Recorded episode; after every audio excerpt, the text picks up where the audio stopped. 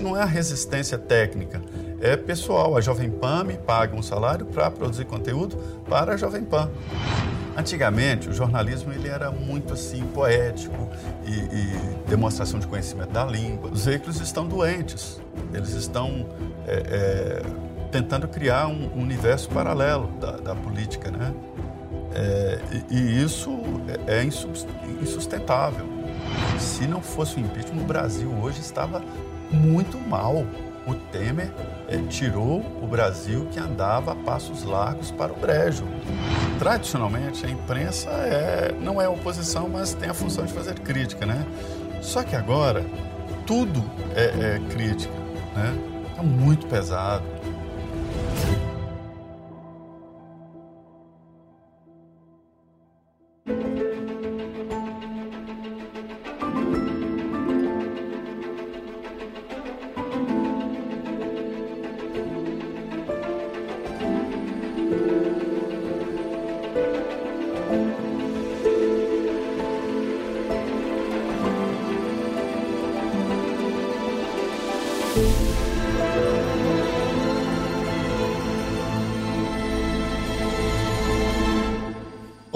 Seja bem-vindo ao Contraponto, seu programa de entrevistas que recebe toda semana, para o diálogo e o questionamento, convidados das mais diversas áreas, ideias e experiências. Eu sou Bruno Magalhães e recebo hoje um jornalista nascido em Medina, no Vale do Jequitinhonha, em Minas Gerais, que fez carreira na cobertura política em Brasília, para onde foi há 36 anos. Hoje, José Maria Trindade faz parte da bancada de comentaristas do programa Os Pingos nos Is, da Jovem Pan, trazendo os bastidores dos três poderes e a sua valiosa percepção sobre os acontecimentos do dia a dia da política brasileira. Tudo bem, Zé Maria? Salve, Bruno. Muito bem, muito bom dia. Bom dia a todos. Legal. Bom, se meus cálculos estão corretos, você está há 36 anos em Brasília. Imagina o tanto de caso que você deve saber. Ah, é muita história. Se você né? contar tudo que sabe, talvez a gente não saia daqui hoje, né? É, como você disse, eu nasci em Medina, meu pai tinha uma fazenda lá, né? E por isso eu fiz agropecuária antes de fazer comunicação. Hum. É, eu fui para Barbacena, me formei lá na Escola Federal de Barbacena e depois não me dei bem na área agrícola. Né? Era uma ah, você se formou pequena. então? Chegou a se formar? Sim, na Escola Federal de Barbacena. Hum. Aí eu fiz comunicação lá em Belo Horizonte, na FAF-BH, hoje UniBH. Conheço a FAF, morei ali, é, no Colégio Batista, Castro, no Colégio Batista. Exatamente, muito bom. E assim, eu me identifiquei, eu, eu, sempre quis mesmo lidar com comunicação. Eu acho muito importante, uma atividade boa. E, Bruno, pode acreditar, eu nunca trabalhei na minha vida. Eu me divirto, sempre ganho o pão de cada dia fazendo isso. Você chegou lá em Brasília na época da Constituinte, um pouquinho antes, assim, né? na época da redemocratização, digamos assim. Né? Foi. O jornal que eu trabalhava é, tinha dificuldades ali. A mão de obra em Brasília é sempre muito complicada tecnicamente, né? E aí é, era um momento de um governo mineiro. Tancredo Neves assumiria e por isso estavam lá quase 12 ministros mineiros, né? É, Aureliano Chaves, Ronaldo Costa Couto, é, Aníbal Teixeira é, e vários outros ministros mineiros. E o jornal entendeu que devia investir mais em Brasília, me convidou para ir é, para Brasília. E como todo mundo, ou quase todo mundo que está em Brasília hoje, vai para ficar uma semana, um mês, e aí fica um mês, um ano, e décadas e décadas, é assim que Brasília é formada. E aí eu acabei passando por outros veículos de comunicação, é a revista Senhor, na época era uma revista pesada de economia, né? E que comprou a Isto É, trabalhei na Isto É Senhor, e depois fui convidado por, é, para ir à Jovem Pan pelo seu tuta, né? O, o, o o dono da Jovem Pan, né? o diretor que agora passou para os sucessores, os filhos é que tomam Sim. conta e levam esse projeto maravilhoso que é o da Jovem Pan. Então, a minha história profissional tem quase tudo Jovem Pan. estou há 30 e poucos anos na Jovem Pan e, e, acho isso muito bom. Né? É um dado raro, porque o jornalista ele, é, ele tem uma, uma rotatividade muito grande. Né? É. E eu sempre gostei de apostar no veículo e não me arrependo, não. O, é um local bom de trabalho, uma, uma empresa séria e que eu tenho orgulho de, de participar do grupo da Jovem Pan. Mas como é que foi a escolha lá atrás de ir para o jornalismo? O que estava na sua cabeça? Você tinha alguma referência pessoal? Nenhuma. Todos os meus parentes eram fazendeiros, tios, avós, moravam na cidade do interior, né? Fui ver televisão pela primeira vez aos 14 anos, já TV a cores, porque não tinha energia na minha cidade, então quando não tem energia não tem nada. E aí eu fui fazer um teste vocacional e, e porque depois que eu me decepcionei com, com a agricultura, né? Falei, ah, eu vou fazer um teste para ver, mas foi um testezinho, fiz, fui, não fiz direito. E aí deu que era da área de comunicação, eu decidi apostar. Bom, e nesses 36 anos, muita coisa mudou no mundo e no Brasil, na tecnologia, no modo de se fazer comunicação. Mas, na sua opinião, o que, que mudou na cobertura política de Brasília desde lá, antes da redemocratização, quer dizer, antes da Constituição, em 86, quando você chegou em Brasília, e o modo como se faz a cobertura política hoje? O que, que você percebe de mudança? Olha, Bruno, eu me considero um passageiro da transformação. Quando eu me formei, né, o segundo semestre de 83, é, você chegava na redação de um jornal, eram pouquíssimos formados, né? Era um pessoal de outra linha, do nariz de cera, né? daquela é, é, exposição de conhecimento é, mais poético do que exatamente os jornalistas. Nariz de cera quer dizer o quê? O que que... Nariz de cera, eu vou te dar um exemplo. Antigamente, o jornalismo ele era muito assim poético e, e demonstração de conhecimento da língua. Vou te dar um exemplo. Por exemplo, uma garota foi estuprada. Aí, antigamente se dizia... Fazia uma crônica. Prestes a, a colher a sua 17ª primavera, uma, uma, jovem foi atacada por um bandido é, é, ensandecido e fazer aquela... E o lead não, vai direto no fato. Qual fato? É o que, como, quem, onde, quando, né? E, e aí, respondendo essas perguntas. E aí eu fui o passageiro que o Nelson Rodrigues chamava de os idiotas da objetividade. Quer dizer, a objetividade ofuscou aquele jeito antigo de fazer o jornalismo. E a gente não tinha nenhuma técnica, era máquina de escrever, cigarro, todo jornalista fumava muito, né? As redações tinham um, uma névoa assim em cima da redação, de as mesas todas queimadas, todo mundo fumava muito e, e na máquina, tac, tac, tac, na máquina, né? É, eu cobri a Constituinte, tinha um, um é, computador no Congresso, um 286, no Congresso inteiro. Quando no final do dia você ia sentar para escrever a matéria, você só tinha o seu bloquinho, com os nomes, datas né? e, e, e o assunto. Então era muito complicado, mas nós trabalhávamos com aquilo na maior naturalidade, porque não tínhamos Google, não, não tínhamos como checar nomes, então você tinha que ser muito severo nas anotações, porque depois não checava. Mas a coisa funcionava e sempre funcionou. Daqui a 10, 20 anos, estaremos rindo dessa entrevista aqui para dizer como trabalhamos hoje, né? Fala, nossa, eles faziam isso, sentavam, gravavam, alguma coisa parecida. Então, assim, a vida é sempre para frente. Eu sempre acreditei em metodologias, em, em novidades, e fui o primeiro a transmitir é, é, ao vivo em rádio através do telefone celular. Uhum. Um, um aparelho que me foi disponibilizado, o primeiro aparelho de telefone celular de Brasília e um dos primeiros do Brasil. Eu fiz parte de um grupo de teste de celular. Eu estava na antessala do colo, chegou um senhorzinho, e senhorzinho não, um rapaz novo, e dizia: Nós vamos criar aqui em Brasília é, é um sistema que já existe no exterior, que é um telefone sem fio. Aí, como é isso? Ele ah, é, é através de células. O telefone vai captando células por onde passa, por isso chama celular. E aí eu entrei na experiência. E esse rapazinho era Eduardo Cunha. Eduardo Cunha. Que era presidente da Telerge. Ele lançou o telefone celular no Brasil. E ali eu comecei nessa tecnologia e transmitia por rádio, aí me deu mais agilidade, né? E, e, eu sempre fui muito adepto a mudanças e a tecnologia. Então, eu me considero muito bem no atual quadro por isso, porque eu me atualizo sempre. E aconselho a todos. Nós teremos daqui para frente um, um, processo de mudança muito grande. E acho que todos devem acompanhar. É passo a passo, a coisa é lenta. Se perder o fio da meada, fica mais difícil, Bruno.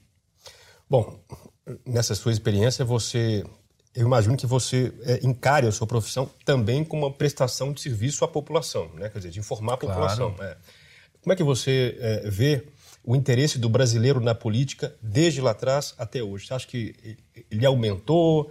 Ou, ou o brasileiro está mais cético, está menos interessado? Como é que você percebe essa mudança? Se é que houve alguma mudança é, houve, houve uma mudança de perfil do consumidor de notícia, né? de cada tipo de notícia. A notícia sempre é, chamou a atenção, né? Sempre houve jornal.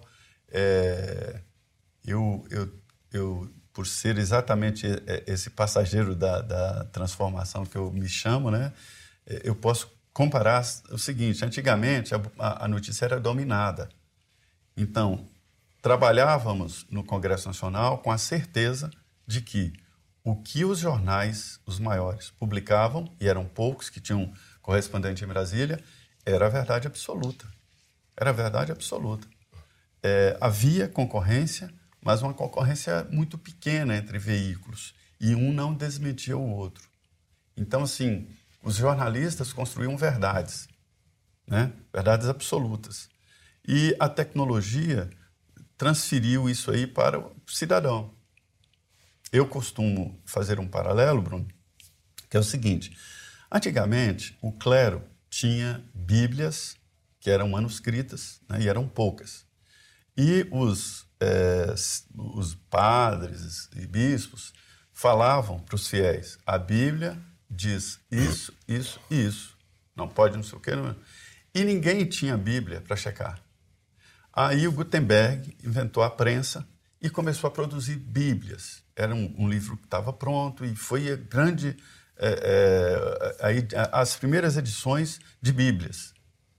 E aí as pessoas começaram a ter acesso à Bíblia e iam para a igreja com a Bíblia. Quando o padre ou o bispo falava, olha, é, a Bíblia diz isso, né? Eles, onde está? E checavam. Então, por que, que estou contando essa história? É porque eu comparo hoje. Então, um grande veículo de comunicação, qualquer ele, poderoso que seja, pode ser desmentido, confrontado por um telefone celular. Então, a internet né, é, é, popularizou a notícia e tirou o monopólio da notícia dos grandes veículos de comunicação, como Gutenberg tirou o monopólio da Bíblia do clero, do alto clero. E lá atrás, diante desta popularização da Bíblia, é, é, acabou provocando dissidências na Igreja Católica, como o, o grande cisma, criou o, o, o protestantismo, né? É, é, e, e, enfim, e, e deu esta oxigenada nas religiões. Então, hoje, né, os veículos como esse que nós estamos aqui podem enfrentar qualquer grupo de comunicação com a altivez total e com a comprovação total. Então, a internet, é, este novo mundo da comunicação, tirou o monopólio dos grandes veículos, todos eles, rádios, jornais, televisão, né? e tirou também o monopólio dos políticos. Hoje, todos podem fazer política exatamente através da, da, das comunicações. É por isso que é importante né? É, é, é um veículo como esse, que é um veículo, aqui o Brasil Paralelo. A importância é muito grande e a projeção de futuro é muito boa. Bom, você é um homem público, mas é muito discreto. A gente quase não acha informações sobre você e você não tem utilizado as redes sociais é, para divulgar, enfim, o seu trabalho, divulgar informações, para falar de você. Queria entender um pouco essa sua resistência, digamos assim, às redes sociais. Pois é, parece é, é, uma certa contradição em dizer que eu sou atualizado, que eu estou sempre, né? mas é, é parecia que eu estava é, num deserto pregando. Quando apareceram os novos veículos como esse, eu dizia, são concorrentes, né? É, são produtores de conteúdo. O que nós estamos fazendo aqui é a produção de conteúdo. Sim. E eu sou um profissional de produ produção de conteúdo. A meta nunca chegou para mim e falou: Zé Maria, vem aqui que nós vamos te pagar um salário para você produzir conteúdo. Eu me sinto trabalhando de graça. Não é resistência à nova tecnologia, mas uma resistência em não produzir conteúdo de graça. É como se você, ó, se você tem um amigo que te dá uma carona, você não vai perguntar quanto é e pagar o, o, o seu amigo. Mas se seu amigo é motorista de táxi, você tem que pagar. Se ele é dono de um hotel e você dorme lá, você tem que pagar o hotel. Se ele é dono de uma casa, se ele é na casa dele, não vai cobrar. Então, se eu sou produtor de conteúdo, é uma crítica que eu faço a todos os colegas que fazem produção de conteúdo de graça. Eu me sinto trabalhando de graça para a Meta, para todas as plataformas, né?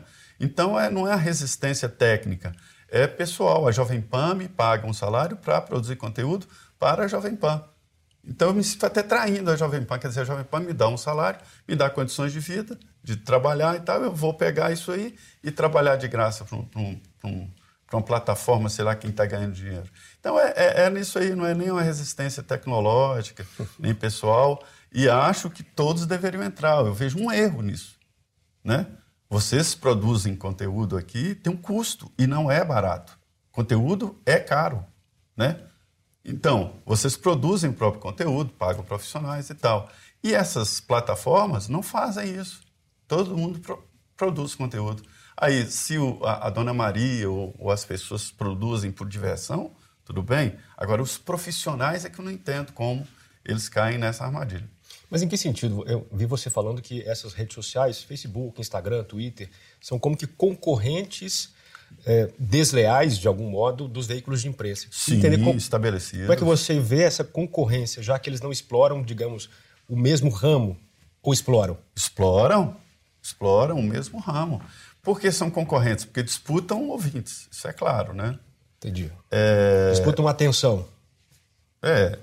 Tá. E mercado. mercado Hoje, tá. a, a, maior, o maior faturamento em veículos de comunicação está exatamente no Google, mais do que todas as, as emissoras. Ah, só que as emissoras, primeiro, responsabilidade. Né?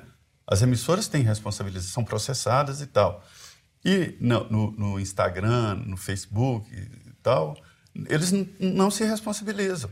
É como se a Brasil Paralelo colocasse um microfone lá na Avenida Paulista e cada um dissesse o que quisesse de quem quisesse e falar e, e o Brasil falar nós não, não temos nada com isso. Tem sim, são veículos de comunicação. Quer dizer, você você permite que aquilo se amplifique, mas não responde pelo é, conteúdo. Ou então dá essa possibilidade aos veículos de comunicação. É, seria, na minha opinião, e aí de novo, parece que eu estou falando, não é, eu não acho é, começando, eu não acho censura quando eles é, é, derrubam alguém. Eu acho que é um veículo de comunicação. Eles produzem e, e, e editam. Então ele tem que se responsabilizar por aquilo. Os veículos se responsabilizam. Tem que contratar profissionais, registrados no sindicato, com não sei o quê. É, até a secretária tem que ter sindicato e tal e tal. Tá certo. Mas tem que exigir também deles. Ou então libera para todo mundo. Então, os veículos podem produzir à vontade, sem responsabilidade, sem processo. Nós levamos processos. E... Entendeu? Sim, entendi. Eu não sou contra. Eu acho que o mundo da comunicação, esse mundo novo, é maravilhoso. Mas é, tem que abrir para o outro lado, né? Uma concessão de uma rádio, de uma televisão, é muito caro. Não, há, não é de graça, né? E, e na, na, internet é de graça. Então, assim, tá, estamos vivendo num momento de desequilíbrio. Por isso que estou dizendo que aposto muito no futuro e na tecnologia. A Jovem Pan já está entrando nesse mundo, né? E tá, está indo muito bem. Essa quebra do monopólio a que você fez referência, quebra do monopólio na informação, quebra do monopólio na política, isso é bom ou ruim? Bom, toda a transparência. Ah, é, eu não tenho uma resistência às novas tecnologias, né? É, aí eu falaria mais de um lado corporativista, que é do profissional de produção de conteúdo. Todos eles, né? Jornalistas, publicitários, é, atores que fazem tudo de graça e colocam nas, nas páginas e tais. Eu acho muito bom a quebra desses monopólios que são odiosos. Nós estamos vivendo um novo momento né? de transparência, de fala aberta, né, de, é um novo mundo e é um mundo muito melhor. Deus me livre de voltar para antigamente, quando os grandes veículos ditavam o que acontecia no mundo. Né? Pois é, hoje em dia, um, um, modo de você, de você criticar e xingar o outro é falar que ele está divulgando fake news, né? Fake news, fake news. Como é que você se posiciona em relação a esse tema? Que, na minha opinião, está um pouco, uh, um pouco deturpado, ou seja, as pessoas não têm clareza sobre o conceito de fake news, né? Muitas vezes uma opinião é tida como fake news, quando na verdade me parece que não é exatamente essa a intenção do termo. Né? Como é que você se posiciona nesse problema que hoje temos em relação à divulgação de informações e opinião no Brasil? Eu não considero problema, né? Eu acho que é, é, todo mundo tem que divulgar, tudo se responsabilizar pelo que divulga e, e pronto. É, o Delfim Neto, um grande frasista, eu convivi com ele em Brasília, e quando ele era ministro da Fazenda, ele inventou uma história lá de, de taxar os é, supérfluos. Né? Tinha que aumentar os impostos, aí ele teve uma ideia. Olha, nós vamos criar aqui uma alíquota de impostos para supérfluos. Aí ele apanhou, feito um louco, publicaram outdoors, assim, a, a, ele taxou perfume, aí colocaram lá, né? É, supérfluo é o nariz de quem falou e tal. Ele apanhou muito. Aí no final ele concluiu: Olha, eu descobri que supérfluo é o emprego do outro. E agora, com esse debate das fake news, eu estou chegando à conclusão, Bruno, que, que fake news é a opinião do outro. Vamos falar um pouco sobre o Congresso Nacional. Formalmente, quem manda no Congresso Nacional são os presidentes das duas casas, da Câmara e do Senado. Mas queria pegar a sua, a sua experiência de 36 anos em Brasília, queria que você dissesse, na sua percepção, como é que esse poder no Congresso é costurado? é interesses, né? Costurado e sustentado, né, durante as legislaturas. Maioria, maioria. É, o Congresso é uma sala de interesses, de todos os interesses do país. Alguns legítimos, mas a maioria não legítimos. A maioria não, você acha? É, não legítimos. É, está acontecendo, já aconteceu um fenômeno em que a atividade política é, é está é, sendo mal vista. É, antigamente, toda família desejava ter um político na família. Hoje é uma espécie de vergonha, né? É, as pessoas não gostam de ter um irmão deputado, porque logo é associado a falcatruas e tal. E eu não acho isso bom, né? É, acho que os, os honestos devem ocupar o espaço da política e, de certa forma, isso está acontecendo através exatamente da oxigenação das mídias sociais e, e do, da internet. Então, acho muito importante exatamente por essa quebra do, do monopólio da política. É, teoricamente, o Congresso, muita gente diz, eu não acredito, que o Congresso é a representação da sociedade, do mundo. Então, por lá estão empresários, é, bandidos, bandidos e bandidos, entendeu? Não é assim, porque é uma artificialização da representação. O povo não está mandando para lá representantes porque não, não, não entende ou ainda não tem conhecimento suficiente para dizer assim, olha, estou mandando esse deputado porque ele vai me representar. Isso que seria o ideal. Né? É, falta a transparência, por exemplo, dos americanos. Um deputado, um senador americano vai e fala: eu sou representante do setor financeiro, sou representante dos bancos. Eu estou aqui representando o leite, produtor de leite. Por quê? São financiados pelos setores, setor de leite, bancos, automóveis e tal, mas de uma forma transparente. Aqui não tem essa transparente e é, transparência e é assim. Onde estão os representantes das fábricas de cigarro? Tem, está lá no Congresso, mas ninguém sabe quem é. Quem é que é financiado por, por, por pelo setor agropecuário? Isso mais ou menos sabe, mas é, é, perde a, a, a, a noção no meio. E o Congresso ele tem que ser formado com base nesses interesses. Por isso que eu disse que é um grupo de interesses, uma sala de defesa de interesses. Só que está faltando transparência, né? Só isso. Mas a maioria lá não é boa, tem que ser mudada mesmo no, no Congresso Nacional. E os presidentes da Câmara e Senado eles não mandam sozinhos. Eles estão lá porque um grupo colocou. E é esse grupo que manda é, é no Congresso os empresários e as grandes famílias não mandam mais deputados para lá, mas elegem deputados. É mais interessante deixar esse filho é, competente e tal trabalhando na empresa e comprando deputados do que exatamente eleger o filho para mandar para Brasília. Pois é, você faz menção a esse grupo que sustenta os presidentes, mas que, que grupo que é isso? Eu queria entender um pouco melhor. É o interesse médio. Cada deputado lá quer uma coisa. O é, é, deputado que souber manipular isso aí, o interesse de cada um, ah, tem alguns que querem dinheiro vivo, em caixa. Mala. Tem. Isso. A outro quer apenas atenção, uma foto, um afago. Né? Outros querem é, é, interesses de votar projetos. Você coloca tal, tal projeto, sim. Ah, eu quero empregar não sei quem. Beleza. E se ele consegue somar esses interesses, ele é um líder. E ele é gerido por esses compromissos. Se ele fugir desses compromissos, ele vira é, é, o Rodrigo Maia, entendeu? Que não reelegeu os, o, o, o, seu sucessor e caiu numa descrença exatamente porque fugiu desses compromissos que o levou à presidência. Bom, é, a divulgada renovação do Congresso. Coisa lá é, coisa lá é dura, rapaz. É difícil, né? é, é. Não é, é profissional lá, não é negócio de amador, não. Fico imaginando quantas coisas você sabe e não, e não pode contar. Não, a gente conta tudo, não tem mais, mais isso não. Muito bem. A divulgada renovação do Congresso em 2018, ela foi real, na sua opinião? Não foi, porque houve troca. Né? É, alguns voltaram, que já eram políticos antigos e tal. É, houve muita troca dos mesmos. Né? Houve a renovação de nomes. E sempre haverá. A faixa de 40%, 30%. Né? E algumas novidades, sim. Né? É, o que eles chamam lá de caçadores de Pokémon, que são os, os, os deputados que ficam com, com o celular. celular, com tudo no meio da sessão, lá, não sei o que e tal, e tal, e tal é, a, o aparecimento de um gabinete é, compartilhado, né, que é uma novidade. É, há deputados, poucos, que dividem as, as decisões com os é, seguidores. Né? É, acho isso meio complexo. Quer dizer, se eu sou eleito, eu vou representar. Não preciso estar é, contemplando a todo momento com os eleitores. Né?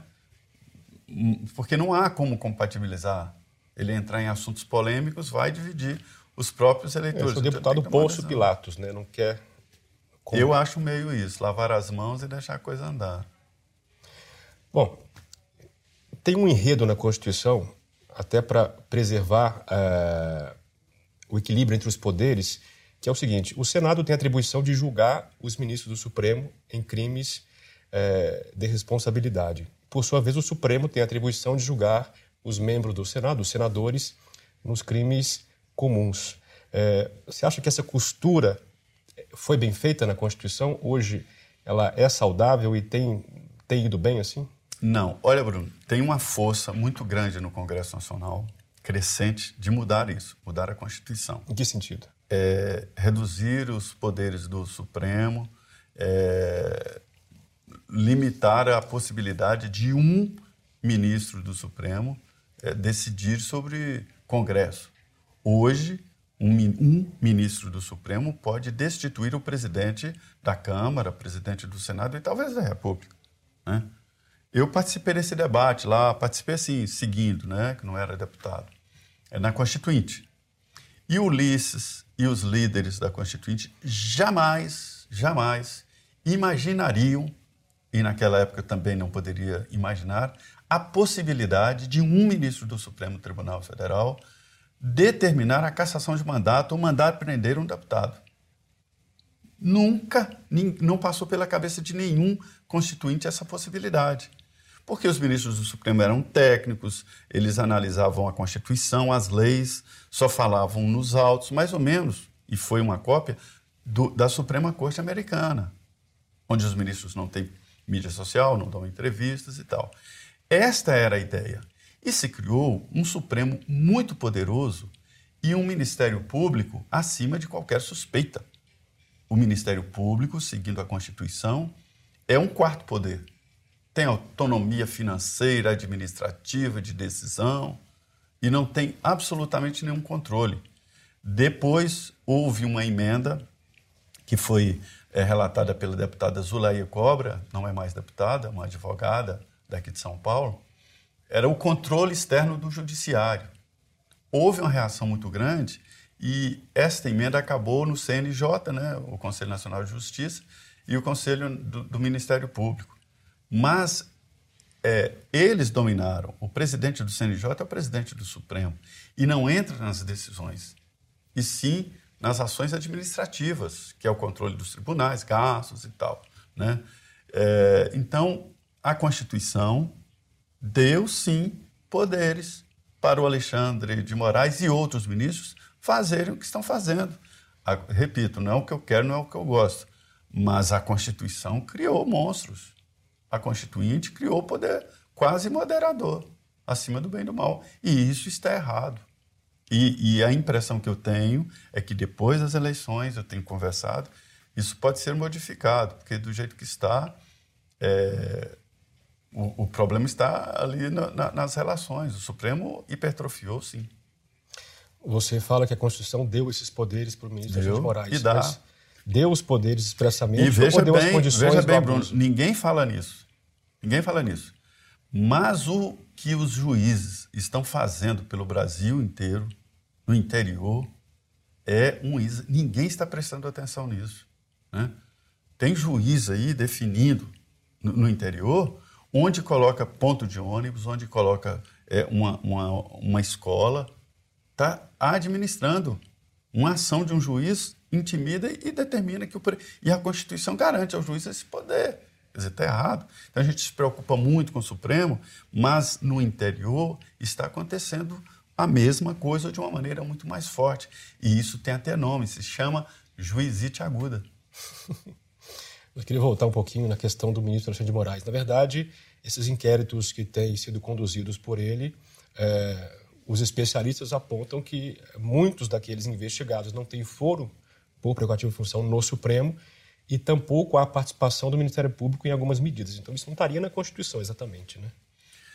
Pois é, é, o Alexandre hoje é um líder no Supremo, né? Foi transformado assim porque os outros ministros entenderam que ele simboliza o Supremo e a derrota dele é a derrota do Supremo. É, ele tem apoio da maioria do Supremo. E ele está sendo questionado agora, até por veículos de comunicação tradicionais que apoiavam, exatamente por essas últimas medidas. E há uma resistência no Supremo de ministros que entendem que colocaram o Supremo numa vitrine perigosa, que é a vitrine política. Quando tomou posse, o ministro Luiz Fux alertou: o ministro não é talhado para agir politicamente. E não posse é. como presidente, né? Hein? Tomou posse, posse como, como presidente. E não é. O ministro do Supremo não sabe lidar com política e nem é votado para isso. Ele nem tem mandato. Ele fica até os 75 anos. Então, assim, está errado.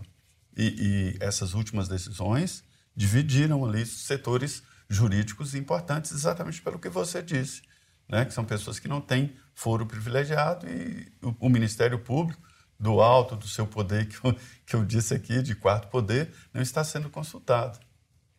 Você disse em alguma entrevista que concedeu, das poucas que eu encontrei, que talvez no Brasil o PT seja o único partido político genuíno. Queria que você explicasse isso.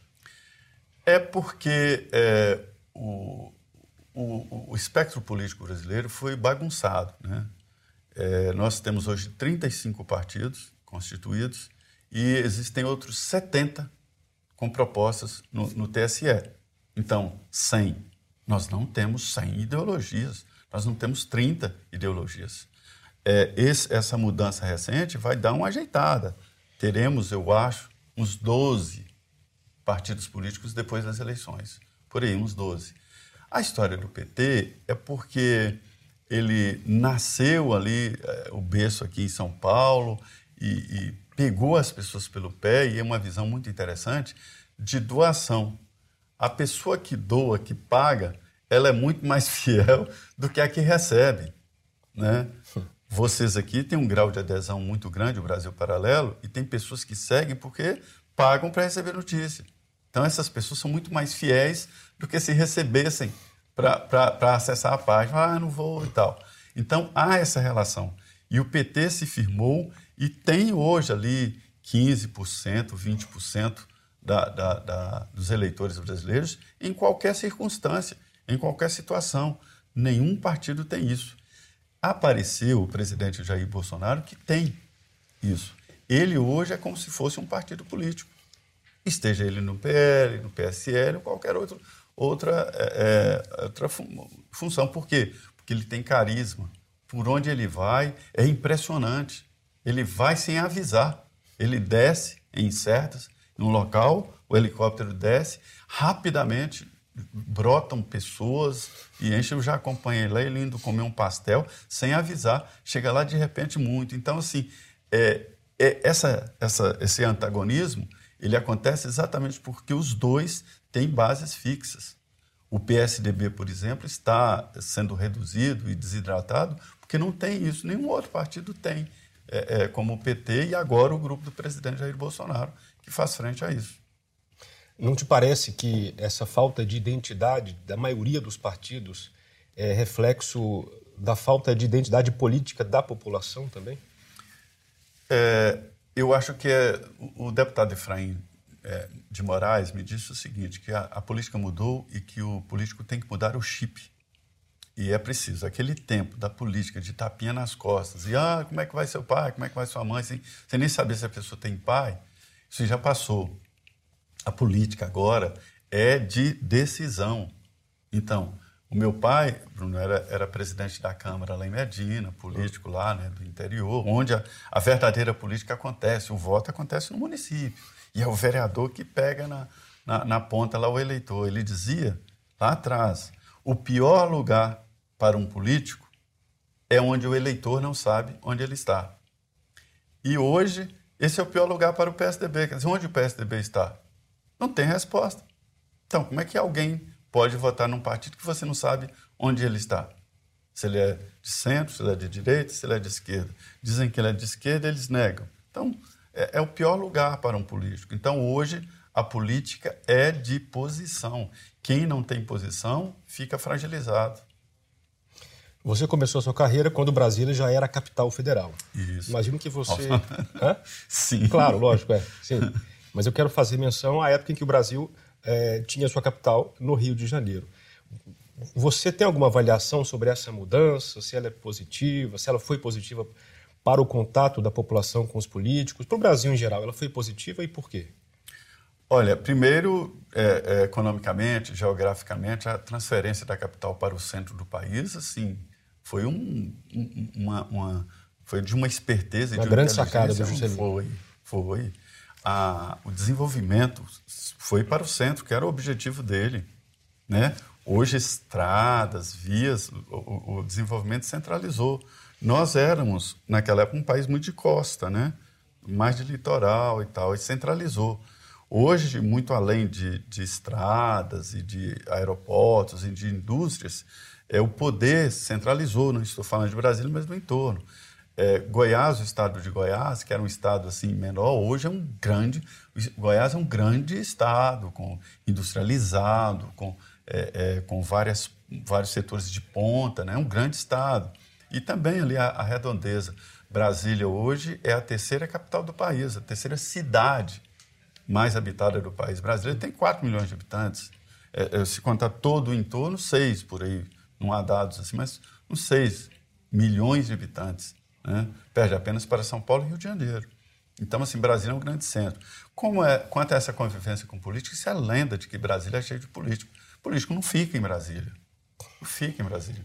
Brasília é uma cidade de poder virtual. O político fica aqui no Estado. Se ele for para Brasília, ele perde a eleição. Ele tem que ficar aqui. Vai lá terça-feira, quarta-feira. Se você sair em Brasília perguntando, olha, é, você já viu algum deputado? Todo mundo vai responder, não. Você já foi no Congresso? Não. 4 milhões de habitantes. Ninguém vai no Congresso, ninguém vai lá. E é uma vida, tem um, é uma cidade que tem uma grande é, é, é indústria de prestação de serviços, então é uma grande cidade. Né? E, e Brasília está, sofre a injustiça de achar que o, os males estão depositados lá. Não, os males estão aqui. São Paulo manda 70 deputados e três senadores para lá. Então não é Brasil. Brasil não tem a fábrica de políticos. Você aperta um botão, sai um político. A fábrica de, de, de políticos está aqui em São Paulo, em Minas e todos os estados. Você já disse que, fazendo referência ao impeachment da presidente Dilma, que aquilo que ela fez não justificaria o impeachment, mas ele, de algum modo, era necessário para aliviar o país. Queria que você explicasse essa, esse pensamento é, seu. É muito interessante. Não, não justificaria absolutamente não, se fosse só isso, né? Mas era muito mais, era necessário. foi uma injustiça, então? É, é isso? É essa a ideia? Não, não, foi uma justiça. Se não fosse o impeachment, o Brasil hoje estava muito mal. O Temer é, tirou o Brasil que andava a passos largos para o brejo. Por quê? Porque foi um governo de coalizão. Né? Quem apoiou o impeachment apoiou o governo e ele fez um, um, um novo governo ali, que ele, chama de presidencialismo congressual, mas é, se, se, porque ele quis né, dar poderes aos líderes e aos partidos políticos. Né? Mas eu me refiro tecnicamente, mas isso pouco importa. E é até inexpressivo no processo. A Dilma tinha que sair. Ela, ela ia arrebentar, com, ela estava arrebentando com o Brasil. Né? Por vários motivos. Um impeachment não se faz por um, um erro é, é, de, de, de, vamos dizer, de contabilidade Se faz quando a pessoa não tem condições de seguir. Presidente, foi, foi o que aconteceu. Né? O impeachment se faz com a formação de um novo governo. O principal ponto de um impeachment é a formação de um novo governo. Senão, não se justificaria. Né? Então, eu acho até, Bruno, que a Constituição deveria dar uma possibilidade de retirada de prefeito, governador e presidente sem impeachment. Por algum motivo, não, ele, não, ele, ele está arrasando a uma cidade. Uma espécie de recall. É, seria mais ou menos isso, né? Sem a necessidade de dizer, ah, pedalou, ah, roubou, ah, não sei o quê. Não, o, o, o simples fato de administrar mal o país, na minha opinião, já é motivo de retirada, seja lá com que nome. No caso da Dilma, foi impeachment, porque não existe outra opção. Mas foi uma coisa muito bem feita, muito bem estudada e principalmente articulada por um grupo que apoiou o Michel Temer, ou seja, houve a formação de um novo governo. Então, o impeachment, eu não lembro só da saída de um presidente, ou de um prefeito, ou de um governador, mas a formação de um novo governo. Acho que foi bom, foi a salvação do Brasil. Bom, vamos falar ainda um pouquinho mais sobre jornalismo. Nos últimos anos, os jornais impressos e mesmo os impressos que têm página na internet têm perdido, segundo as estatísticas, muitos leitores e muitos assinantes. É, você acha que eles têm culpa disso? Eu acho que é um pouco sobre tecnologia, né? É, os jornais, isso é, estava escrito. Eu, na faculdade, li um livro, A Indústria das Comunicações, que faz um, um relato do, do, do, do negócio de comunicações, né? E lá dizia o seguinte: um veículo de comunicação morre 10 anos antes. Então, nós temos vários veículos aí que já morreram estão nesses 10 anos, atrasando salário, não pagando ICS. Né? Qualquer empresa, se acontecesse isso, fecharia no dia seguinte. Uma empresa comum, é, se atrasar salário ou, ou, não depositar o INSS e impostos, ela fecha no dia seguinte. Não é? Veículos de comunicação, não. Aí vem morrendo. Então, vários veículos que estão aí já morreram, estão nesse prazo de, de estão na UTI. 10 anos. É, já estão mortos. Aí, em parte, é tecnologia, né? e eles, da, do alto da sua arrogância, que eu falei aqui antes, não acreditavam, o, o, o, a, crise estava rondando e eles fazendo de conta que não eram com eles. É, a Jovem Pan, por exemplo, ela entrou no, no, nesse novo mundo da comunicação né? e, e, e se deu muito bem. Os jornais, lá atrás, perderam essa oportunidade. Se no aparecimento da internet tivesse montado as suas plataformas, as suas páginas e, e, e feito um trabalho assim, é, talvez estariam muito bem, porque eles são os produtores de conteúdo e, e detentores, na época, na época, de uma preciosidade que é o ouro hoje da comunicação, que se chama credibilidade. O microfone da Jovem Pan é igualzinho o microfone de qualquer outra emissora. É um microfone com fio e um transmissor. Qual é a diferença? A credibilidade. Então é isso que se vende, credibilidade. Pois é, esse é um ponto que eu queria abordar com você. Para a credibilidade do jornalista que trabalha com política, qual que é a característica mais importante? É a verdade. É, é não, os veículos estão doentes. Eles estão é, é tentando criar um universo paralelo da, da política, né? É, e, e, isso é, é insustentável, né? E hoje aparecem outros veículos que falam não, não, vou entrar nessa linha, vou falar a verdade, fazer análise como ela deve ser e seguir, e isso está acontecendo. E esses veículos que falam a verdade, que fazem comentários reais, é, dando o outro lado, é que estão é, ganhando esse ouro precioso que eu chamo de credibilidade. Pois é, quando você fazia menção ao fato de que eles não se atualizaram na época em que isso era ideal, de que não criaram plataformas, eu ficava pensando, mas será que não tem a ver também com a linha editorial, com o rumo que eles decidiram seguir, quer dizer, com, o, com a postura que eles tomaram em relação aos assuntos, né? E parece que sim, você disse que sim, né? Tem a ver é, com isso também. Olha só, é porque existem é, dois pontos de vista. O primeiro, tecnológico. Tecnologicamente, eles fizeram.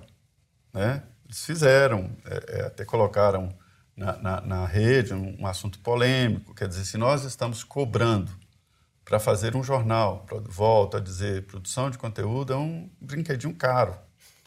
é, se eles estavam produzindo conteúdo e colocando na rede, e ao mesmo tempo disponibilizando os jornais impressos, é, cobrando, é evidente que tinha um desequilíbrio. Né? E, e, ali todo mundo se perdeu e decidiu não produzir conteúdo, e é isso que complicou a vida do, do, dos, dos, grandes veículos. Né? A gente vê uma tentativa de reação, mas agora eles já não têm aquele ouro que é a credibilidade para fazer esse conteúdo. É, eu analiso muito tecnologia, futuro, né? É, num determinado momento eu pensei, todos os veículos vão fechar. Fechar que eu digo o, o conteúdo, cobrar, cobrar uhum. pelo conteúdo.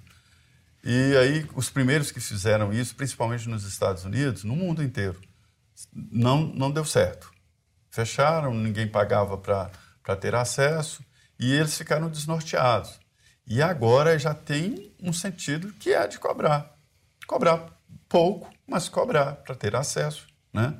E eu acho que esta é a tendência. E ninguém paga por algo que não acredita. Bom, hoje é muito comum é, é, os jornalistas, políticos se encontrarem num ponto de encontro que é a vara judicial. Você já foi processado muitas vezes e já processou alguém por crime contra a honra, etc? Não, eu já fui, assim, mas os processos não andaram. Até é que hoje há, há um, um, um, efeito muito estranho, né, que eu acho que os juízes deveriam abrir o olho, que é o uso da, de processos como forma de intimidar, mas como forma de, de provocar o que os militares chamam de, é, é de, de, tirar a comodidade, né? O assédio judicial, essa? É, então pegam é, assuntos que, que sabe que o processo não vai dar em nada e entram é, contra você, aí você tem aquela chatice de contratar advogado, de ir num fórum, se defender e tal e tal, né? Isso aí, mas é, é nenhum processo é, é, pesado, assim, nada contra. Nem, nem eu contra alguém ou alguém contra. Você já disse que é, no Brasil nós não temos conseguido, a imprensa não tem conseguido, em geral, fazer a distinção entre opinião e reportagem. Explica um pouquinho isso para a gente. É porque, olha, Bruno, é, os jornais deveriam, e quando eu digo jornal, eu não estou mais me referindo ao, ao papel, né? mas aos veículos de Sim. comunicação, eu chamo de jornal, veículos, jornais de veículos de comunicação. Né? Eles têm que dividir, essa é história do jornalismo, entre a opinião do grupo e o, o editorial, a, a, a, editoria de notícias, né? Eu, nos Estados Unidos, visitei vários jornais e tal, num, num acompanhamento sobre isso, e lá eu vi que, aí na mesma história da transparência, um veículo de comunicação lá diz, olha, eu estou apoiando tal candidato, né? Todas as opiniões e análises vão nesse sentido. E o, o eleitor, o consumidor, ele sabe disso. Isso é bom, essa transparência. Agora, a área de reportagem, que é a área de notícia, não tem nada a ver com isso aqui. Então lá eles dividem muito bem o que é opinião e o que é editorial, a notícia. Isso é muito bom, eu acho que isso pode ser o futuro da comunicação. É, em alguns casos, em alguns, eu visitei um jornal é, é, lá, em, lá perto de Tampa, em que o jornal proíbe que o repórter que trabalha com editorial, com notícia, entre em contato com o pessoal de, de, de opinião. Não pode nem é, frequentar o mesmo bar, o mesmo clube, ou, ou, ou se, ou, é, ou se entenderem, para diferenciar claramente. Você é de opinião, você vai retratar a notícia como ela é. Há uma divisão. Aqui não tem muito essa divisão e todos os veículos têm uma ideia de, de, de mundo, né? ou é liberal e tal, e não dá essa transparência para o, o, o, o ouvinte. E é isso que eu acho estranho. Hoje no Brasil é ninguém sabe, quer dizer, todo mundo sabe, mas os jornais, e, e os jornais que eu digo de novo, todas as TVs, não explicitam, né? e deveriam explicitar e tratar a reportagem como reportagem. O jornalista que faz a reportagem não dá opinião. Como é que você classificaria ou classifica o seu trabalho no, nos Pingos nos Is? É mais de opinião ou mais de reportagem?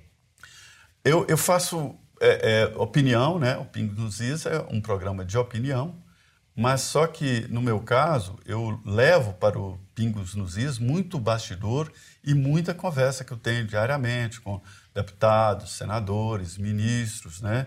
Então eu carrego é, esta informação de bastidor e uma linha mais real de governo, né? O que está acontecendo e evidentemente que o programa é de opinião e é um case internacional, quer dizer, os Pingos têm perto de 5 milhões de inscritos, né? A gente tem vários é, é, programas ali com milhões de views. A gente já passou de 2 bilhões de views.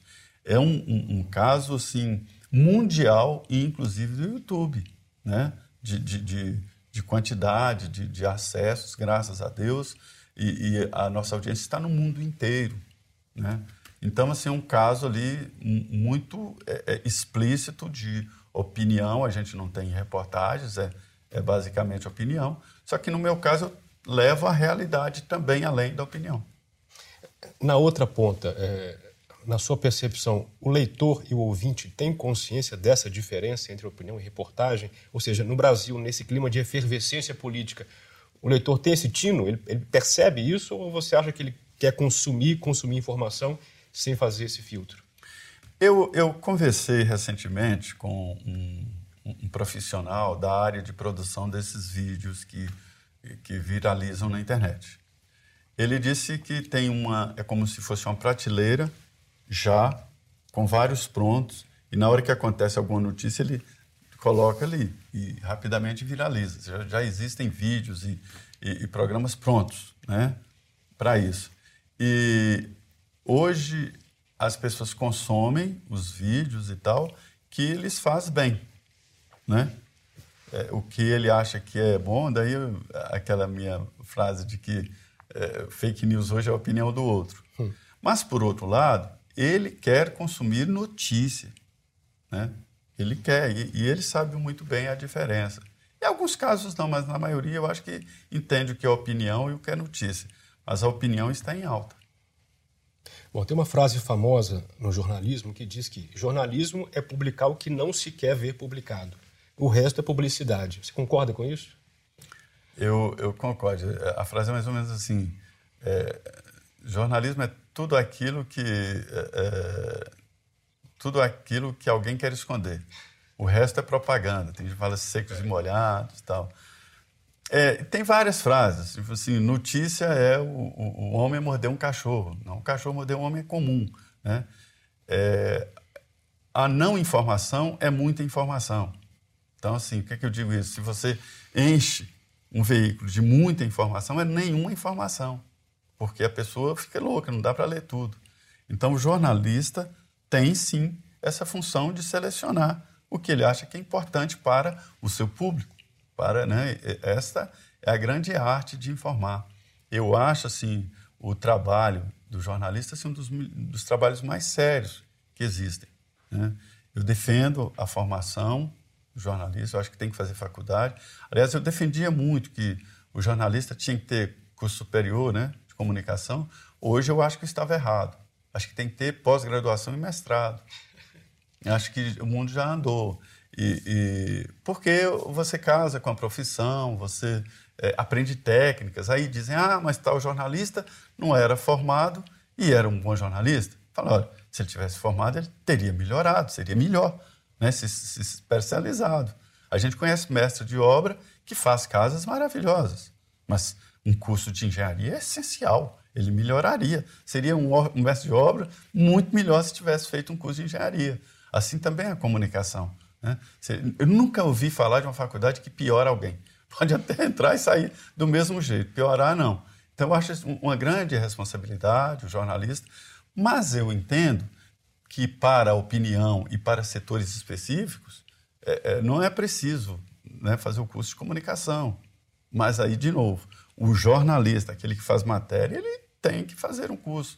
É, nos Estados Unidos se usa muito, lá não há obrigatoriedade né, do diploma, como hoje é aqui no Brasil, e nenhum jornal contrata alguém que não é jornalista. Né? E lá eles usam muito fazer o mestrado, o pós-graduação, o doutorado em jornalismo. Então, um advogado faz mestrado em jornalismo e vai escrever, vai entrevistar na área jurídica. Hoje, os veículos estão segmentados demais. Tem veículos na área de esporte, que dão show, na área jurídica, na área é, de saúde, de agropecuária, tem canais aí especializados na área agropecuária e assim por diante. Então, acho que tem que especializar como toda função. Eu não, não admito a ideia de que a faculdade vai piorar alguém. Bom, sempre houve veículos de imprensa que investiam na atividade de fazer oposição ao governo. Na sua opinião, isso hoje passou um pouco do limite ou está na média? Passou, passou do limite. É uma das funções da imprensa é acompanhar e fazer críticas, né? Mas é preciso admitir quando vai bem, é preciso admitir quando há um programa bom que tem um bom alcance, né? Mas, tradicionalmente, a imprensa é, não é oposição, mas tem a função de fazer crítica, né? Só que agora, tudo é, é crítica, né? Está muito pesado. E aí tira a credibilidade. Quando um veículo de comunicação parte para um ataque sistemático, ela perde a condição até de falar coisas que são realmente negativas. Né? Em política, Bruno, durante campanha eleitoral, um candidato deve evitar ao máximo qualquer denúncia infundada. Porque se o adversário pega uma denúncia infundada contra ele, ele usa aquilo para desmoralizar as outras. E é isso, o veículo de comunicação que faz denúncia infundada, uma, uma crítica sistemática, está né? Tá perdendo, sim, a seriedade, está perdendo a preciosidade, o ouro que é a credibilidade. Bom, a Jovem Pan claramente não é um desses veículos que faz oposição ao governo. E isso leva algumas pessoas, inclusive, a ter a percepção de que ela é muito a favor do governo, muito demais a favor do governo. Como é que você avalia essa percepção que claramente existe? Eu não, eu não me sinto em condições de falar em nome da Jovem Pan, sim, claro, porque a Jovem Pan sim. tem diretores, eu sou só um funcionário da Jovem Pan, trabalho na Jovem Pan há mais de 30 anos, mas não me sinto nessa condição. Sim. Mas o que eu vejo é, é porque é uma empresa que decidiu falar a verdade, falar o que é, né? traduzir o que é no dia a dia, e isso incomoda. Estavam acostumados a um consórcio, né? do qual a Jovem Pan hoje não faz parte. Aí ficam criticando, ah, está recebendo dinheiro do governo. Não está. Você olha lá, e a Jovem Pan expôs isso, né? é, é que, pelo contrário, faturou mais no governo anterior do PT do que agora. E mesmo hoje, outros veículos recebem mais é, é do que a, a, a, Jovem Pan. Então, na verdade, ela apostou nisso aí. Apostou no ouvinte, apostou na verdade, apostou no fato. Né? E lá, é, todo mundo tem. Lá tem versões, cada um tem a sua versão. E não existe nenhum tipo de censura isso aí. É, aproveitando para falar de dinheiro, é, fizeram denúncias contra a Jovem Pan e tal, que a gente vê que não é real. Ela abriu os números. Ela abriu os números. Quem faturou o quê? Certo? E, e entendo até que não, a, a, os veículos vendem espaço, não vendem opinião, ou não deveriam vender opinião. Né? É, essa é a realidade. Então a aposta da Jovem Pan foi no ouvinte, a aposta da Jovem Pan foi na realidade. Uma das mudanças que você certamente testemunhou nesses últimos, nas últimas décadas é a transição da antiga intangibilidade dos políticos com o mensalão, com a Lava Jato, ou seja, a, a justiça começou a alcançá-los de algum modo. Só que houve um refluxo nos últimos dois, três, quatro anos. Sobretudo, me parece, pela questão da Vaza Jato. Né? A Vaza Jato é, trouxe razões para esse refluxo. Como é que você faz a leitura desse cenário? A Lava Jato foi o maior movimento jurídico do país do, da história moderna. Né? Provou que é possível colocar na cadeia ladrões de todos os tipos. De presidente de partido, ex-presidente da República, líderes partidários. Senador, deputado, ex-presidente. E chegou ao outro lado, que é a mão que compra os políticos. Né? É, houve várias tentativas ali no Congresso, eu me lembro muito do senador Pedro Simão, que batalhou a vida inteira tentando criar a CPI dos corruptores. Nunca conseguiu. A Lava Jato colocou na cadeia, Bruno, empresários importantíssimos que tinham nas mãos os grandes políticos nacionais. De presidente da República a deputados. Né? Fazia fila na porta dessas empresas para receber mesadinha. Mesadinha não, mesadonas. Aquela história, eu tenho vergonha de falar doação de. Que uma empresa doa 10 milhões de reais. Quem, cabe na cabeça de quem isso? Uma empresa, empresa visa lucro, e tem que ser. É assim. Né? Doa 10 milhões, que investiu 10 milhões em político para receber 100, 200 milhões. Né? Então era assim o Brasil. Então essas empresas conseguiram, de uma só tacada, fraudar.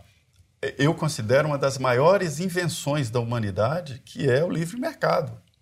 Né? O livre mercado é o responsável pelo desenvolvimento da sociedade. Foi a grande tacada, a grande descoberta da humanidade. E é, eles fraudaram o livre mercado, porque quando faziam essas doações, eles tinham privilégio na, nas licitações. Então, eles fraudaram um dos pilares da humanidade, que é o livre mercado.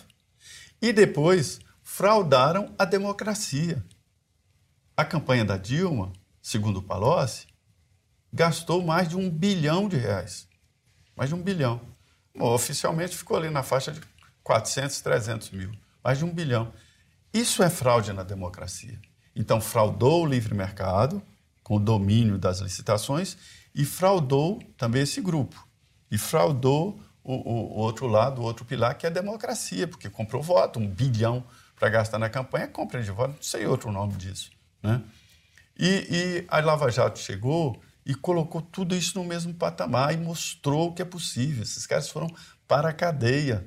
Ninguém vai dizer que não houve é, crime, eles devolveram milhões e milhões de reais. Né? É aquela história do filme A Volta dos que Não Foram. Né? Então, assim, como é que você pode devolver uma coisa que você não roubou? Se devolveu é porque roubou. Né? E a Lava Jato mostrou isso muito claramente. E aí é que está. Houve uma disputa entre esse pessoal jurídico e a política. E a política ganhou. Não parecia. Houve um momento ali que eu conversava com senadores que diziam o seguinte: eu estou perdido. Já estou passando tudo em nome do meu filho, é, inclusive a, a, a, a, atividade política, porque eu, com tantos processos assim, vou parar na cadeia. Né? E hoje estão as serereps, não foram para a cadeia nem nada, porque houve essa reação. Né? E houve uma cópia da Operação Mãos Limpas da Itália, onde, de novo, a política ganhou.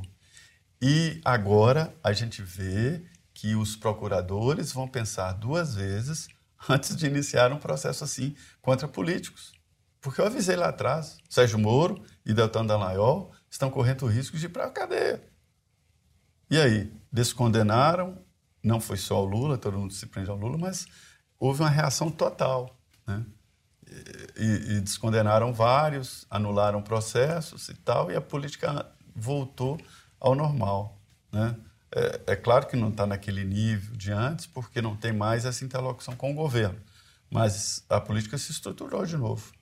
Eu queria te perguntar, apesar dessa reação é, recente à Lava Jato, anulação de algumas condenações, levando os processos a outras instâncias, enfim, recomeçando processos, apesar disso, a sensação de que é, quase nada é, teve sentido, você vê alguma mudança daqui para frente por conta da Lava Jato?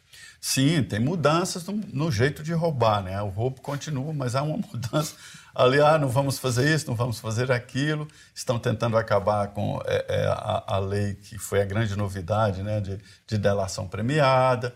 É, é, estão tentando roubar de outras formas. E, e enfim, é, é esta a verdade. Bruno, todos os políticos entendem que o Palácio do Planalto é uma árvore de Natal e eles vão lá e colocam um sapatinho para ganhar presente.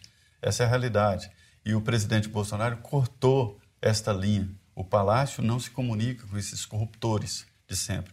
Eu falo isso, Bruno, eu tenho medo de, de alguém pensar que eu estou defendendo os políticos. Né?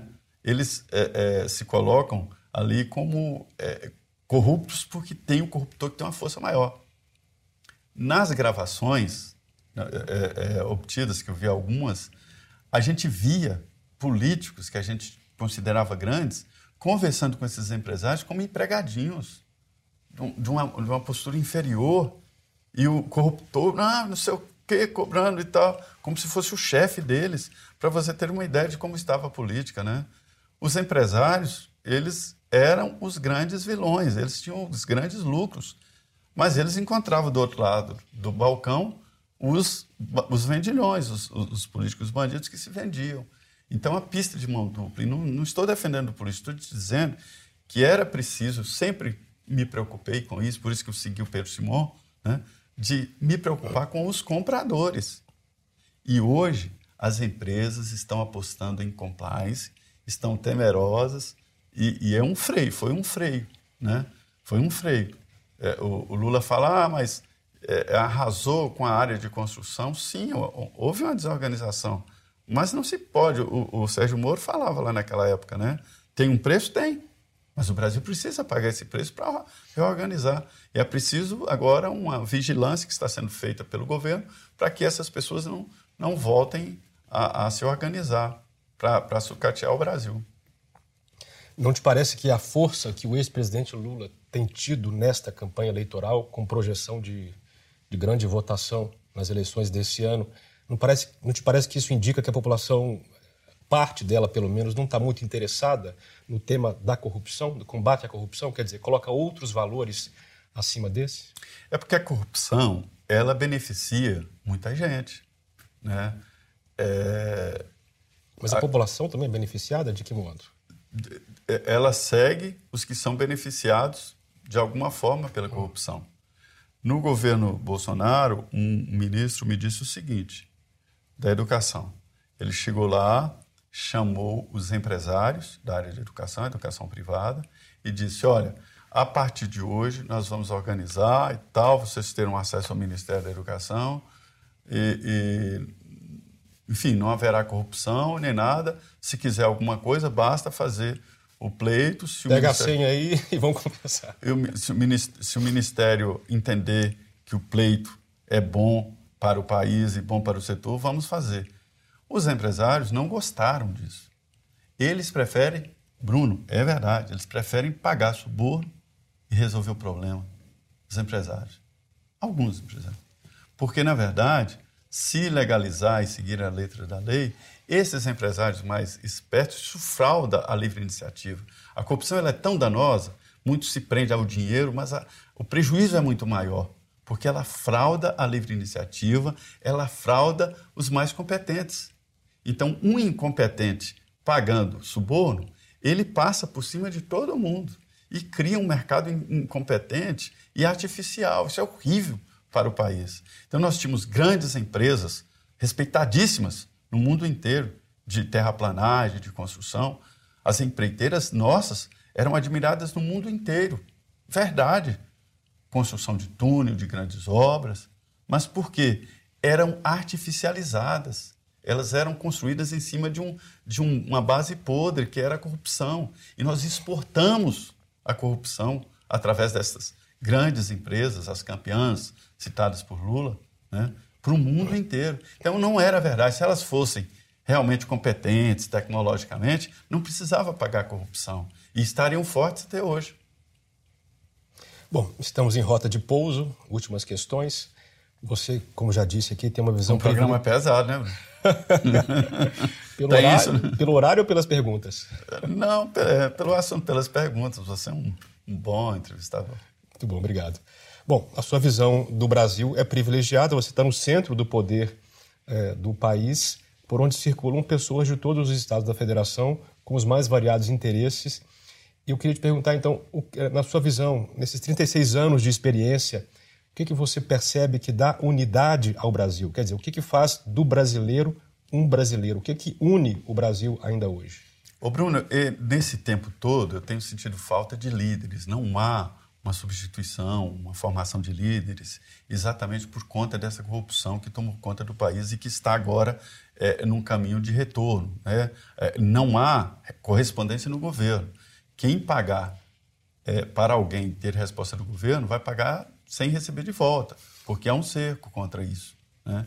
Então, isso frauda vários setores ali é, é, do, do poder. Mas é, a gente vê que a qualidade dos líderes vem piorando. Eu tenho a impressão que o que torna o Brasil melhor é líder, um líder real, porque esse apagão é fruto de uma época em que era líder de partido, presidente de partido e comandante do processo político quem pagava mensalão, quem pagava para os deputados, quem fazia campanha, quem arrecadava. E aí, isso foi retirado do processo e não tem agora líderes naturais, os líderes que não pagam, que não compram. Né? Está em formação. Essa é a realidade. Então, daqui para frente, eu tenho esperança de que esses que estão sendo formados agora, no calor da luta, do telefone celular, eles no futuro vão dar uma atenção que o país merece. Eu não vejo ninguém em Brasília discutindo o país, só seu quadrado, qual, o que, que meu partido vai ganhar, como eu vou sair nessa disputa, mas de um, de um lado egoísta, com sua agenda própria. Eu não vejo mais como antigamente debates, não, isso é melhor para o país, né? o Brasil vai melhorar com isso. E é disso que nós é, é, precisamos, de líderes que se preocupam com o país, com a pátria, assim, é crescendo o país e melhorando o país que todos nós vamos melhorar de vida. O melhor programa social é, é um emprego bom. Esse é o verdadeiro programa social. Esta é a verdadeira bolsa. É o salário honesto e digno. E a última pergunta: o que, que faz o Zé Maria Trindade feliz hoje? Ah, Bruno, eu, eu, passei por um processo muito, muito triste. Eu perdi um filho aos 27 anos. Recentemente, né? Um, um, jovem médico, numa ambulância, né, atendendo e tal. Mas o que me faz feliz é ter uma possibilidade de futuro, né?